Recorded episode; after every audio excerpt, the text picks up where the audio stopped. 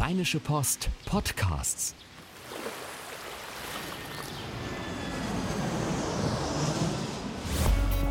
Gut Leben, der Podcast rund um Reisen, Gesundheit und alles, was unser Leben sonst noch besser macht. Mittwoch, der 16. August 2017, zumindest in unserem Kopf, denn ich bin eigentlich im Urlaub. Hallo Susanne. Hallo Henning. In die Ferne, irgendwie. Also äh, das ist ja dieses zeitversetzte Senden, was sich Podcasts nennt. Und wir ähm, haben, äh, wenn, wenn, ihr so ein bisschen mitgezählt habt mit den, mit den Folgen, wieder den Tag erreicht im Monat, wo es ähm, um die Zweisamkeit geht äh, im Gut Leben Podcast. Und deshalb äh, herzlich willkommen auch wieder in dieser Runde. Bettina Kirchmann, hallo. Ja, hallo, ich freue mich auch wieder dabei zu sein. So, und äh, beim letzten Mal haben wir über sehr viel Grundsätzliches gesprochen, über sehr viel Tiefgründiges, Zwischenmenschliches, aber heute haben wir uns was anderes überlegt, weil wir wollen mal ein bisschen zur Sache kommen, Susanne. Genau, wir haben überlegt, äh, jetzt müssen wir irgendwie ans Eingemachte gehen und äh, wie machen wir das am schlauesten? Wir fragen das Internet mhm. und haben äh, das Internet danach befragt, ähm, welche Fragen rund um das Thema Sex und Liebe eigentlich am häufigsten gestellt werden. Mhm. Daraus haben wir dann nochmal eine kleine Auswahl getroffen und darüber wollen wir heute mit Frau Kirchmann reden. Und wir beginnen mal mit einer ganz grundsätzlichen Frage. Was reimt sich eigentlich auf Liebe? Triebe. Diebe, Triebe. Genau. Wir haben spontan Hiebe gesagt. Genau, bei uns. Bei, bei, ja, bei uns. aber interessant. Ja. nee, ähm, äh, aber fangen wir ganz von oben an mit der Liste. Ich würde sagen, ne? Finde schon. Wenn man so, und ansonsten quer durcheinander. Ja. Also, eine wichtige Frage, die sich, glaube ich, viele stellen: Wie viel Sex ist eigentlich normal und wie viel Sex ist gesund?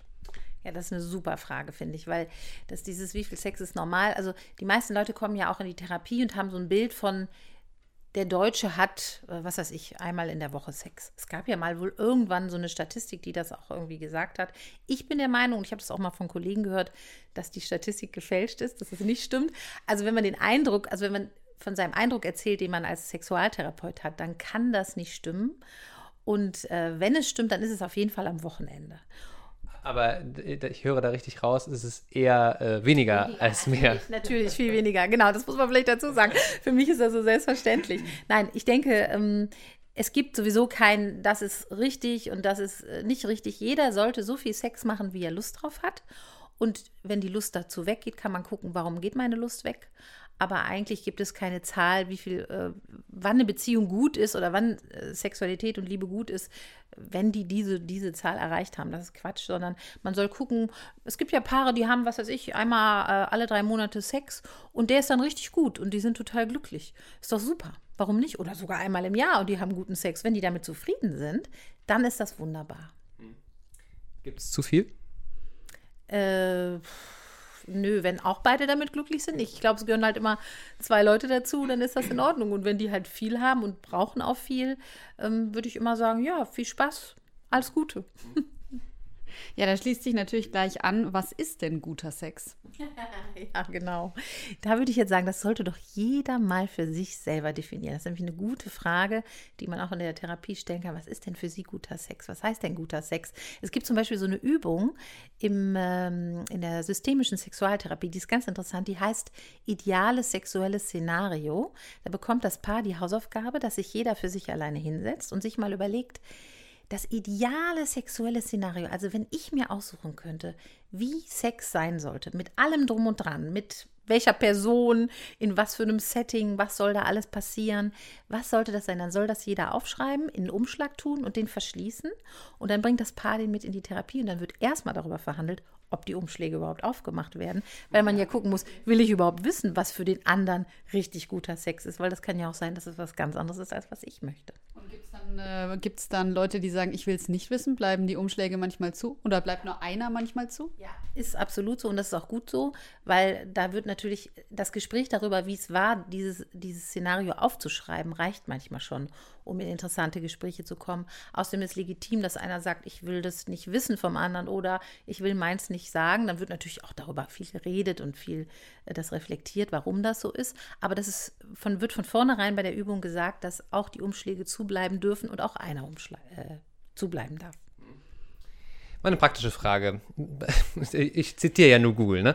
Äh, beim Sex länger durchhalten, wie?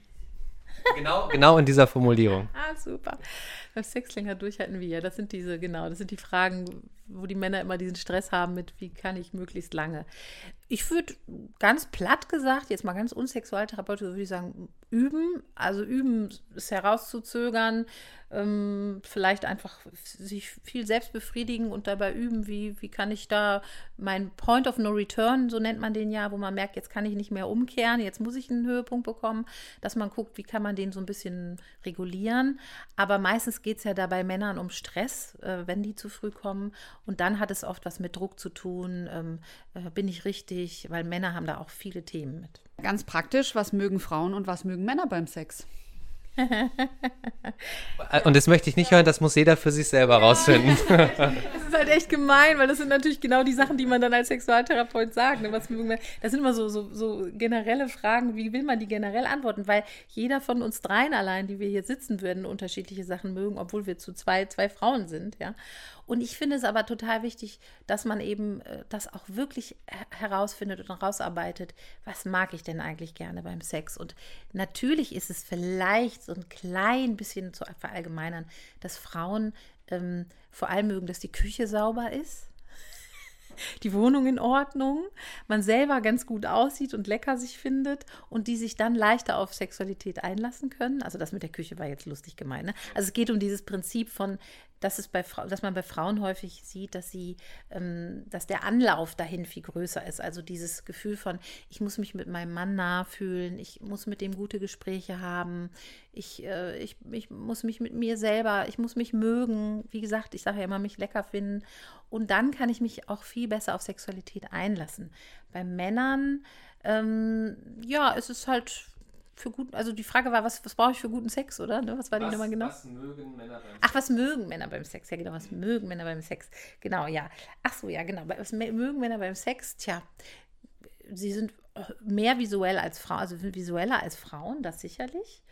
Ähm, und ansonsten, tja, glaube ich, also wisst ihr, was mir viele Männer erzählen, ist, dass sie sagen, wenn die Frau, mit der ich Sex habe, ähm, total dabei ist und lustvoll ist und mir sagt, was sie möchte, das finde ich richtig geil. Also wenn sie sagt, das möchte ich, das finde ich super.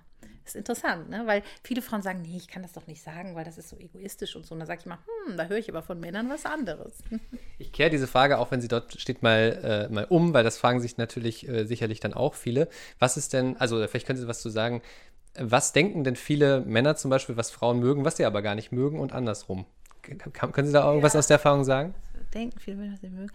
Äh, also was Männer denken, was Frauen mögen und sie mhm. mögen es gar nicht. Äh, zum ja, ein interessantes Thema ist zum Beispiel Oralverkehr. Mhm. Also das ist zwar was, das Frauen auch gerne mögen, aber da gibt es oft diese Missverständnisse, wie das gut ist. Also dieses mit der Zunge wie bekloppt loslegen ist meistens nicht so toll, sondern eher das zarte Küssen, ne, also zumindest bis zu einem bestimmten Punkt. Das ist nämlich ganz interessant. Das kommt oft raus. Ansonsten, tja, weiß ich gar nicht. Fällt mir ehrlich gesagt jetzt gar nichts ad hoc ein. Müsste ich jetzt was erfinden, kann ich okay. aber nicht. Nee, das, das, muss ja, das muss ja gar nicht sein. Also ein großes Thema scheint auch das Thema Schwangerschaft zu sein. Und zwar äh, nicht nur, wie man schwanger werden kann, was ja jetzt hier zu erwarten wäre, sondern äh, bis wann man in der Schwangerschaft überhaupt Sex haben kann, wie das mit Sex nach der Geburt ist. Und ähm, wie oft man Sex haben muss, um schwanger werden zu können. Kann man da überhaupt sowas sagen? Gibt es eine Zahl? Wir können ja damit mal anfangen. Wie oft Sex, um schwanger zu werden ja. und dann auf die anderen Schwangerschaftsfragen also, eingehen.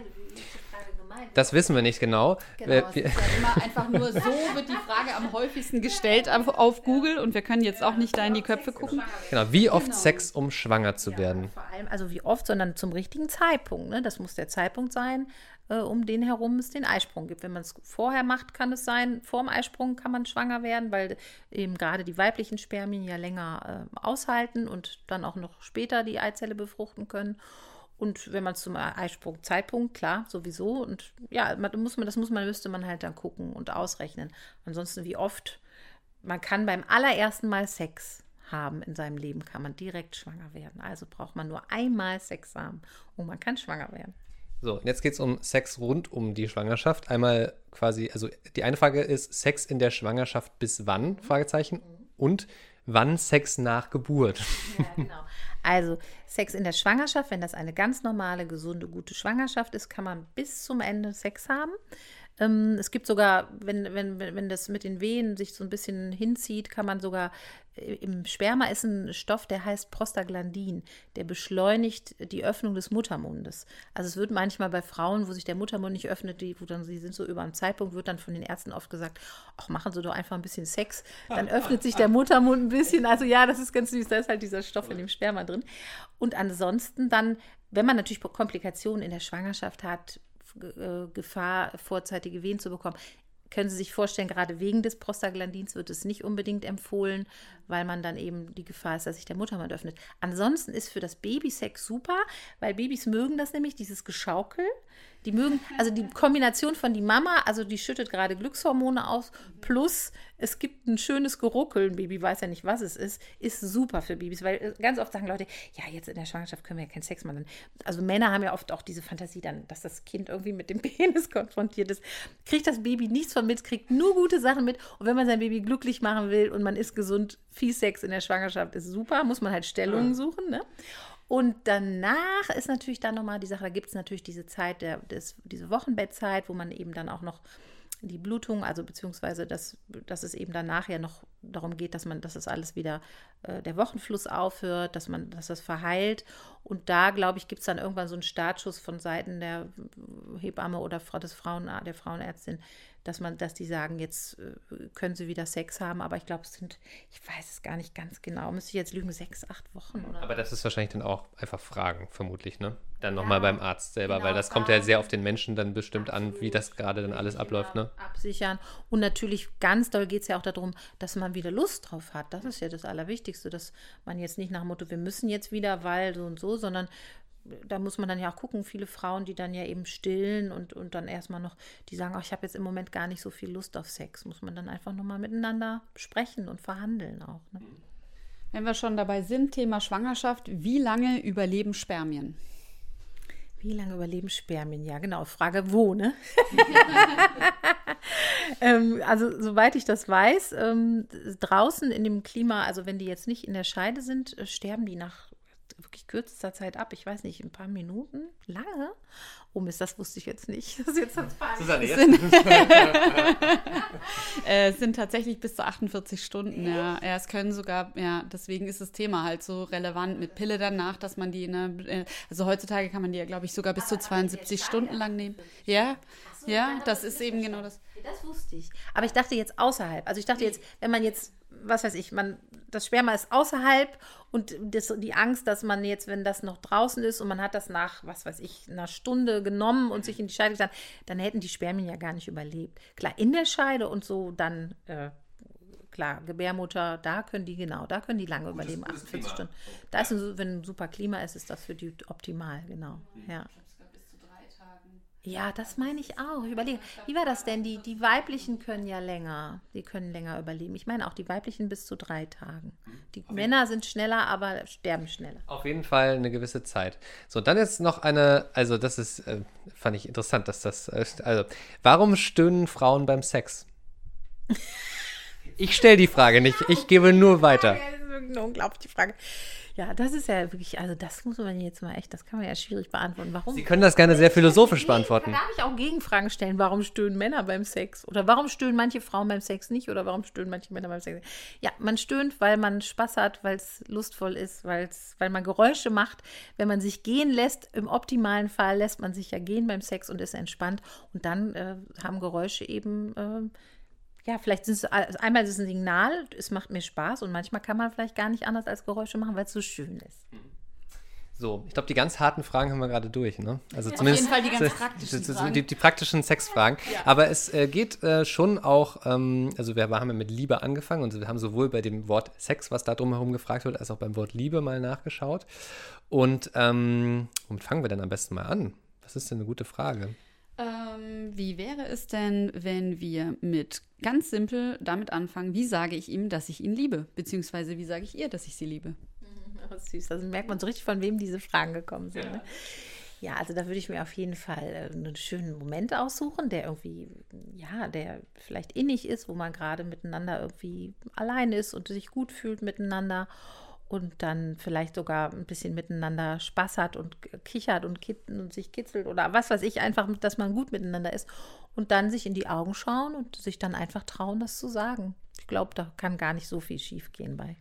Das ist nämlich tatsächlich auch eine Frage hier, die ist sogar direkt auf dem nächsten ja. Platz. Äh, wann sagt man, ich liebe dich? Also umgedreht gesagt, gibt es einen falschen Zeitpunkt? Und vielleicht auch, das schwingt da vielleicht mit, das interpretiere ich jetzt, aber dieses ab wann sagt man, ich liebe dich, das spielt ja sicherlich auch mit rein, weil diese Situation, ne, hm, man fühlt sich und aber ab wann sagt man das denn ja, dann genau. nun? Ich glaube, dass sowieso, also ganz ehrlich, ich glaube, dass der Moment, wo man sagt, ich liebe dich, wo man das das erste Mal sagt, ob man davon Liebe sprechen kann, ist ja nochmal eine ganz andere Frage, weil meistens sagt man es ja, weil einen die Gefühle vollkommen überwältigen. Und das sind ja Verliebtheitsgefühle. Ganz unromantisch ausgesprochen sind es Hormone, die uns dann pushen und die uns dazu führen, das zu sagen. Und ich glaube, man sagt es eigentlich immer zu früh, weil ich glaube, dann, wenn man sich wirklich liebt, wenn man so durch dick und dünn gegangen ist und den anderen trotzdem noch gern hat, ähm, das, das, das ist eine ganze Zeit danach, nachdem man das das erste Mal gesagt hat. Ich glaube, es gibt dafür gar keinen richtigen oder falschen. Man soll das nach dem Bauch entscheiden. Und da muss man eventuell im Notfall das Risiko eingehen, dass der andere sagt, oh, das ist mir noch zu früh. Aber wenn man das so fühlt, dann ist das einfach so. Ähm, äh, ja, ich wollte auf der, ich war gerade, weil das auch so ein schwieriges Thema ist, ähm, wollte ich mal äh, kurz hier, wir stimmen uns hier gerade so ein bisschen ab, welche Fragen wir stellen. Das verstehen natürlich die Hörer nicht. Aber ähm, es steht ja die Frage, die da eng mit zusammenhängt, glaube ich, äh, und die ist ein bisschen schwieriger vielleicht. Warum tut Liebe so weh? Weil das kann ja auch passieren. Mhm. Ja, weil wir, wenn wir lieben und einen Menschen ganz nah an uns heranlassen und man sagt, also wenn man wirklich liebt, dann ist das ein, eine Situation, die, die uns erinnert an unsere Kindheit. Das ist der Moment, wo wir geliebt werden und lieben, das erste Mal in unserem Leben. Und ähm, da sind wir natürlich auch verletzlich, weil in dem Moment, wo ich liebe, mache ich mein, ich sage mal, mein Schränkchen hier vorne, mein Herzschränkchen auf und lasse jemanden da reingucken und daran. Und dann kann derjenige, wenn das Schränkchen auf ist, mich ja auch viel einfacher verletzen. Und ähm, darum tut es eben auch viel weh, wenn man liebt, wenn man dann enttäuscht wird, als wenn man, ja, wenn einem die Person egal ist. Ne? Ähm, eine Frage war auch, warum kann ich nicht lieben? Ist das etwas, was Ihnen manchmal auch in der Praxis passiert, dass Leute sagen, irgendwie, ich kann mich nicht verlieben, ich kann Liebe nicht empfinden? Ja, das ist ein großes Thema. Thema Bindungsstörung, ne? das ist natürlich jetzt was ganz Erwachsenes. Also dieses Thema, was man auch in, in, in, der Therapie immer wieder hat, Menschen, die sich nur kurz auf andere Menschen einlassen können oder nur sexuell auf andere Menschen einlassen können.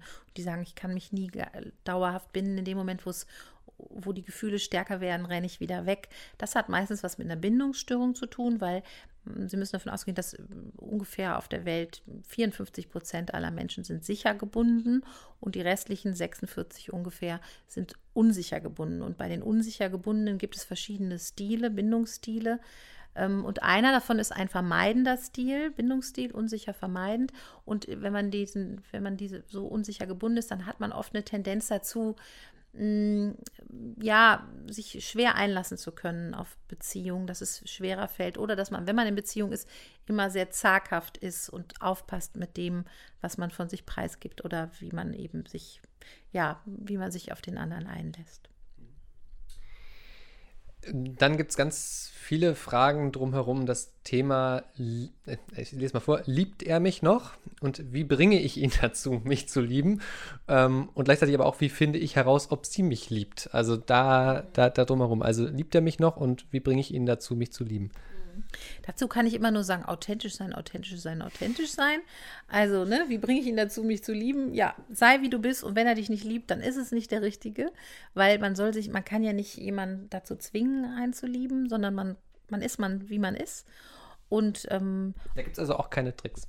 Ich finde nicht, nee. Ich glaube, der Trick ist äh, einfach, dass man lernt, gerade junge Leute lernen sollten, äh, immer mehr dazu zu stehen, wie sie sind. Also natürlich äh, ne, sollte man vielleicht nicht, sollte man sich Verständnis für den anderen, empathisch sein, liebevoll sein, miteinander schöne Dinge machen. Aber letztlich, dass einer einen wirklich liebt, hat ja damit zu tun, dass er die Person so nimmt, wie sie ist, dann wird man geliebt. Also auch mit den ganzen nervigen Seiten.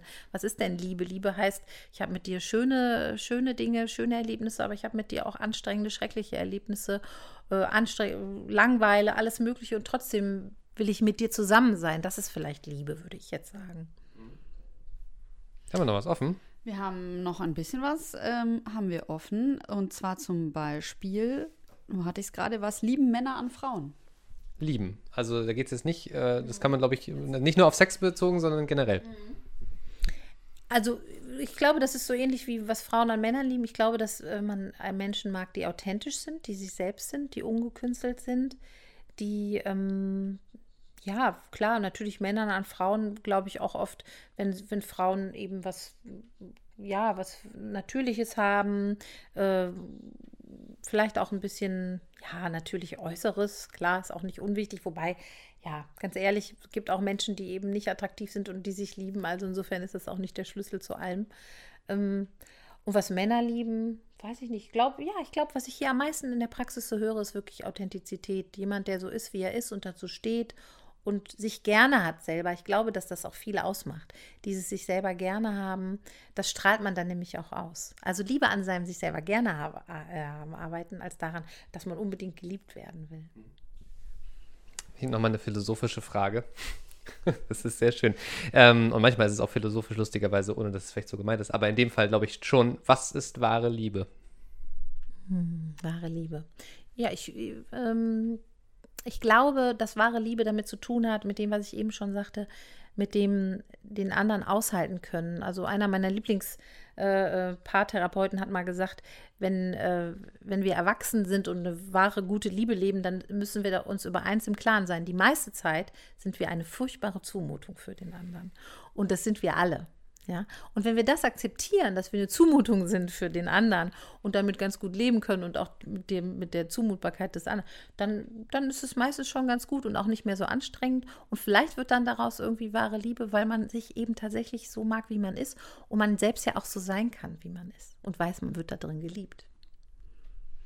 Äh, vielleicht eine Frage, die man auch auf zwei Arten stellen muss. Wie zeigen Männer ihre Liebe? Oder dann vielleicht eben umgedreht, wenn sie sie nicht in der Lage sind zu zeigen, was raten sie dann? Oder was kann man machen? Ja, das ist tatsächlich natürlich für Menschen, die, für die es schwerer ist, ihre Gefühle zu zeigen, äh, ist, das, ist das schwieriger. Wobei nicht alle Männer, für alle Männer das schwer ist, ihre Gefühle zu zeigen. Mm, ich glaube, dass ähm, bei Männern, das ist tatsächlich interessant, weil Männer oft ähm, anders ihre Liebe zeigen als Frauen das tun. Frauen machen das eher so ein bisschen über Verwöhnen und fürsorglich sein und so ganz oft. Äh, vielleicht auch stark empathisch sein und so. Männer machen das eben auf eine andere Weise weiß ich nicht, indem sie eben vielleicht mal öfter ein Kompliment machen oder manchmal auch so ein bisschen vielleicht gern so Kontakt herstellen, Körperkontakt oder so. Also ich glaube auch, dass man das gar nicht generalisieren kann, dass jeder Mensch irgendeine andere Art hat, die er vielleicht auch gelernt hat zu Hause, seine Liebe zu zeigen, weil das, das lernen wir auch von unseren Eltern. Ne, wie haben, haben Mama und Papa sich ihre Liebe gezeigt? Sowas übernimmt man dann oft auch. Können das auch Geschenke sein? Das ist ja, glaube ich, eine große Frage. Ne? Also genau. dieses, dieses Materielle, ist das, äh, wie, viel, wie, viel, wie viel echt ist das? Wenn ich so ganz authentisch würde ich sagen, das ist nicht ein Zeichen von Liebe. Also ich kenne so viele Leute, die sich Geschenke machen, wo ich nicht glaube, dass es was mit Liebe zu tun hat. Und ähm, nee, ja, würde ich eher nicht. Oder? ja, ein Bild, was man dann so lebt. Oder wenn, wenn du mich liebst, dann schenkst du mir was. Oder wenn du mich liebst, schenkst du mir Blumen. Ich glaube, dass das am wenigsten mit Liebe zu tun hat. Das ist natürlich eine Geste, die ja auch schön sein kann. Und das will ich auch gar nicht schmälern, dass das was Wunderbares ist. Aber mit Liebe, nee, Liebe, Liebe, das ist was Tieferes. Und das hat nicht mit Geschenken zu tun. Bleibt eigentlich nur noch eine Frage. ja, ja, dann aber jetzt los. dann jetzt aber los. Die allerwichtigste und schwierigste Frage. Wie buchstabiert man Liebe? War wirklich in den Fragen. Okay, das ist aber jetzt auch echt kompliziert. L-I-E-B-E. -E. Sehr, sehr gut. Gutleben.rheinische-post.de. Ihr habt gehört, äh, ihr könnt alle Fragen stellen. Frau Kirchmann wird sie auch äh, beantworten. Ähm, rund um dieses ganze Thema, ähm, es muss nicht nur Sex sein, es kann auch Liebe sein, alles, was Zwischenmenschliches angeht. Wir sind einmal im Monat hier und ähm, bringen alle Fragen mit, die da sind. Äh, deshalb gutleben.rheinische-post.de. Schickt gerne eine Mail, hinterlasst einen Kommentar. Ähm, könnt auch gerne das in eure iTunes-Bewertung mit reinschreiben, wenn ihr, wenn ihr mögt, oder uns eine Direktnachricht bei Facebook schreiben oder schickt uns Faxe, Leserbriefe. Wir behandeln es auf jeden Fall anonym, nehmen die Frage mit und reden lange und in Ruhe darüber. Was hat Sie am meisten überrascht? Jetzt bei den ganzen Fragen? Gab es irgendwas, wo Sie am meisten drüber nachdenken mussten? Oder witzigsten fanden? Äh, ja, nee, also ja, dann klar die letzte natürlich. Wie buchstabiert man Liebe, süß. Nee, ansonsten waren ja jetzt viele Fragen dabei, wo man merkt, das war ein jüngeres Publikum, ne, die so einfach nochmal so grundlegende Sachen wissen wollen. Und wenn man nichts weiß darüber, dann sind diese Fragen ja auch total interessant. Ich meine, wenn man, ich hätte mir die gleichen Fragen mit äh, 11, 12 wahrscheinlich genauso gestellt oder ja, ich mit 11, 12. Ich wollte gerade nicht 9 sagen, aber also so mit 11, 12 habe ich mir die bestimmt ja. spätestens gestellt, ja. ja. In diesem Sinne, vielen, vielen herzlichen Dank. Ja, gerne, gerne. Mir war es auch eine Ehre. Und dann bis, ähm, ich bin im Zeitgefühl jetzt völlig hin und her, weil wir ja eigentlich gar nicht jetzt sind, sondern in zwei Wochen. Aber ähm, ich glaube, dann sehen wir uns dann bald wieder. Ich bis dann. Tschüss. Ciao. Keine Lust, auf die nächste Episode zu warten? Frische Themen gibt es rund um die Uhr auf rp-online.de.